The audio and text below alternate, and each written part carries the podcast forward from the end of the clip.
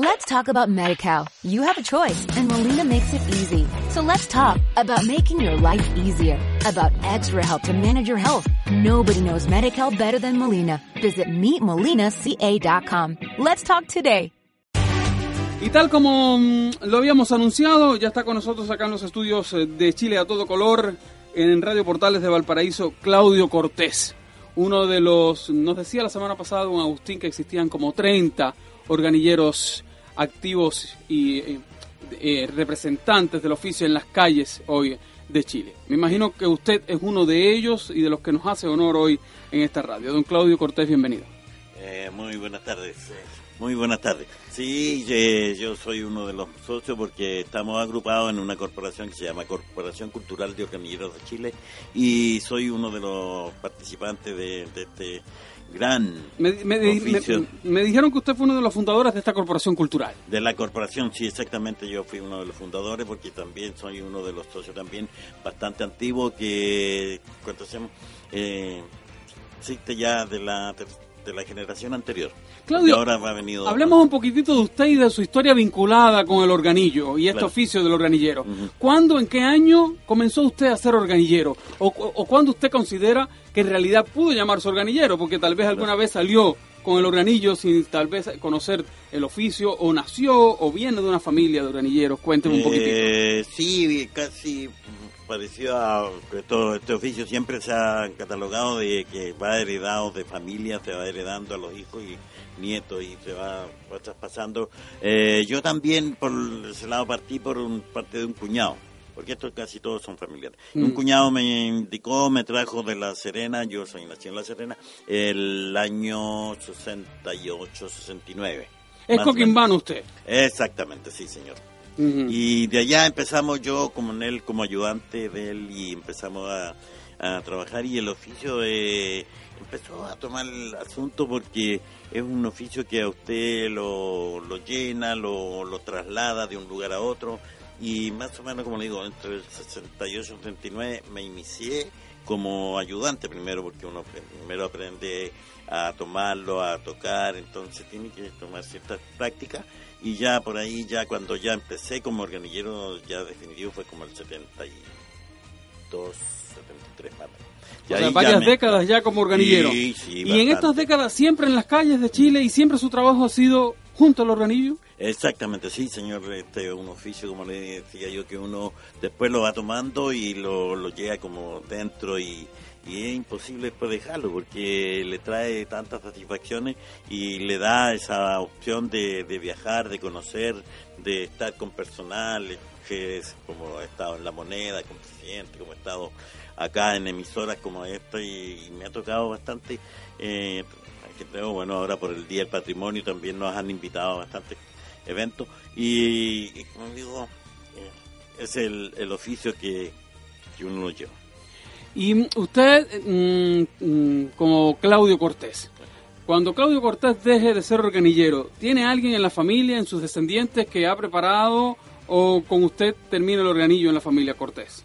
Eh, mire, habría que, bueno, analizando un poquito, porque ya ahora la- las generaciones actuales ya como que ha ido cambiando un poquito la- el Sí. esquema, porque ya buscan algo más seguro, porque ya el ser organillero, eh, a pesar de que todavía sí puede sustentarse uno, mantenerse, pero ha ido quitándole un poquito de vigencia y decaimiento por debido a la tecnología actual. ¿Es difícil tocar un organillo? ¿Qué- o Eh, qué es lo- ¿Cuál es la mayor dificultad de ser organillero? El ser organillero, mire, de, de- bueno, de partida la base es que a uno tiene que gustarle la música. Y lo otro ya partir con los temas, tener ya y ir adquiriendo conocimiento y, y, y aprenderse el oficio para que, ¿cuánto se llama? Las partes que uno recorre, eh, lugares que son atractivos, que llevan público como tanto como fiestas religiosas, aniversario de ciudades, eventos así como el Día del Patrimonio, para septiembre sobre todo, que también somos bien solicitados. ¿Dónde- a eso le iba a preguntar. ¿Dónde trabaja hoy Claudio? El, el, oficio de un organillero es como otros oficios que se desarrollan tal vez en una esquina estática de la ciudad, o ustedes son itinerantes, caminan, andan por las calles. Es itinerante, bastante, se camina bastante porque como les explicaba antes, antes donde hay eventos. Y lo otro que también uno recorre barrios, eh, ciudades. Yo, usted me ve hoy día aquí, mañana me puede encontrar en Quillón. Depende donde uno vea que, hay, está el, el, público, allá llega. Una pregunta desde la ignorancia, pero bien sabemos que hay muchas regulaciones comerciales, alcaldicia, en fin, que, que impiden o no la, la, la, ejecución de determinadas artes y disciplinas en las calles. ¿Cómo se le arregla un organillero de itinerante para llegar a una comuna y poder separar una esquina y no tener problemas, por, por ejemplo, con las regulaciones municipales?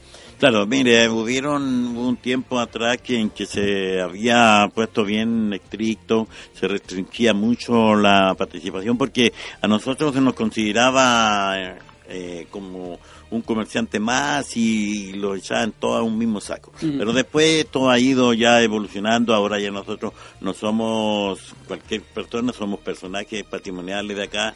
Eh, el año 2013 recibimos el de parte de la UNESCO con, junto con la, el Consejo de la Cultura de que somos personajes patrimonios vivos. Tesoro humano vivo, es un reconocimiento que entrega el Consejo de Cultura. Ya ahora nosotros nos toman ya con otra, los miran desde otro punto de vista y ya no, no tenemos tantos problemas, incluso no, nos dan la facilidad de desenvolver nuestro oficio en distintas ciudades.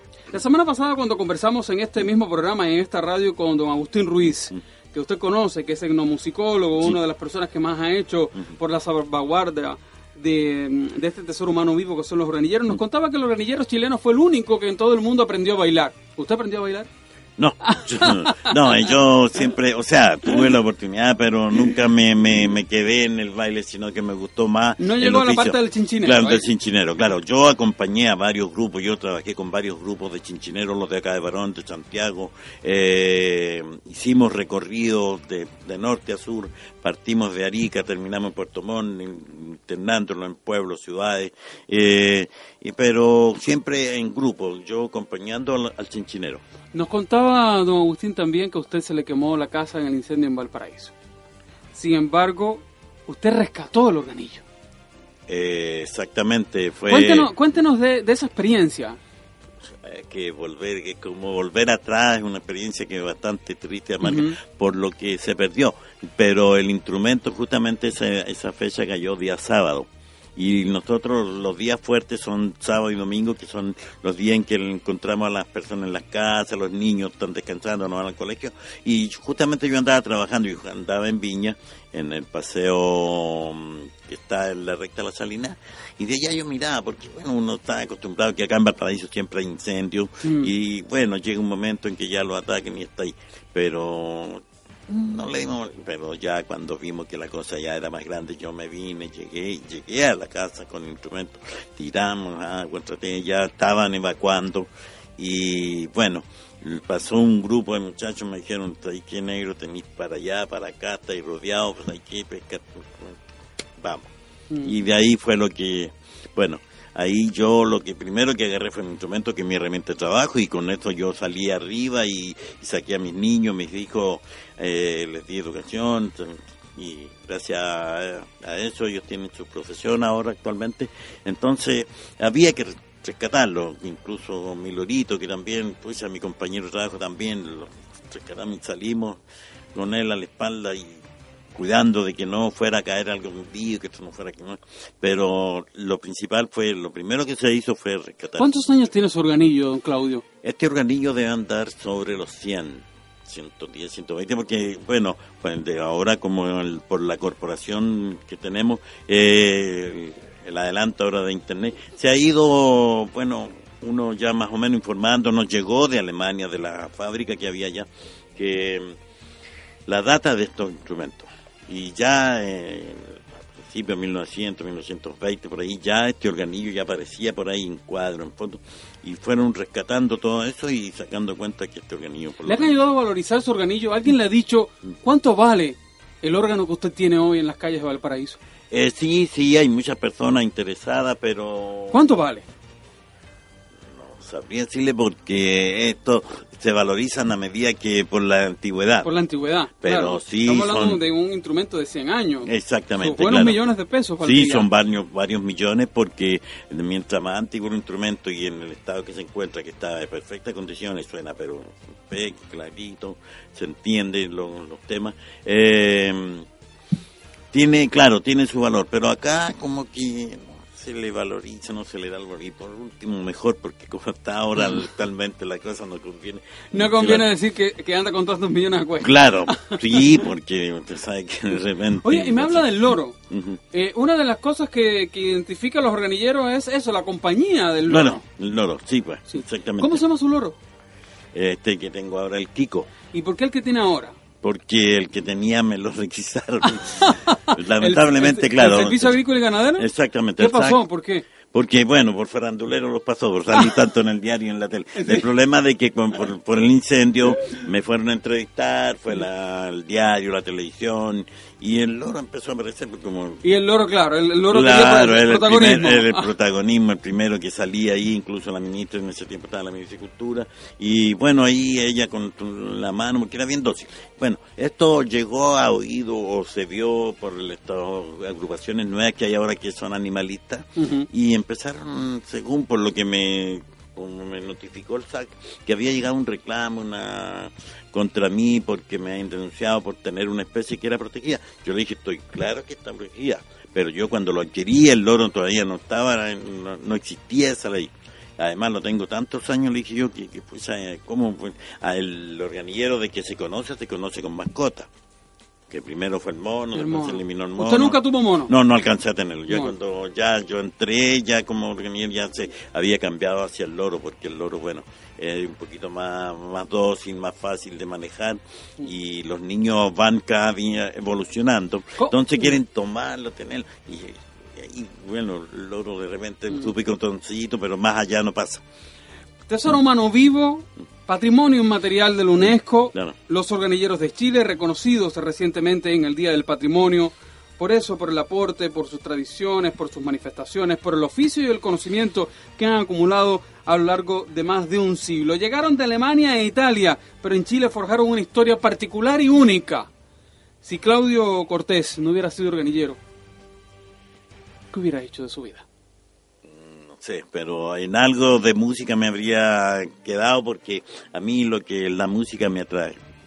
Don Claudio, muchas felicitaciones eh, a nombre de, de- de- de los chilenos, del país, eh, por, mm, por este oficio, por los años acumulados de historia y desearle muchos años más en las calles de Valparaíso con su organillo y su loro.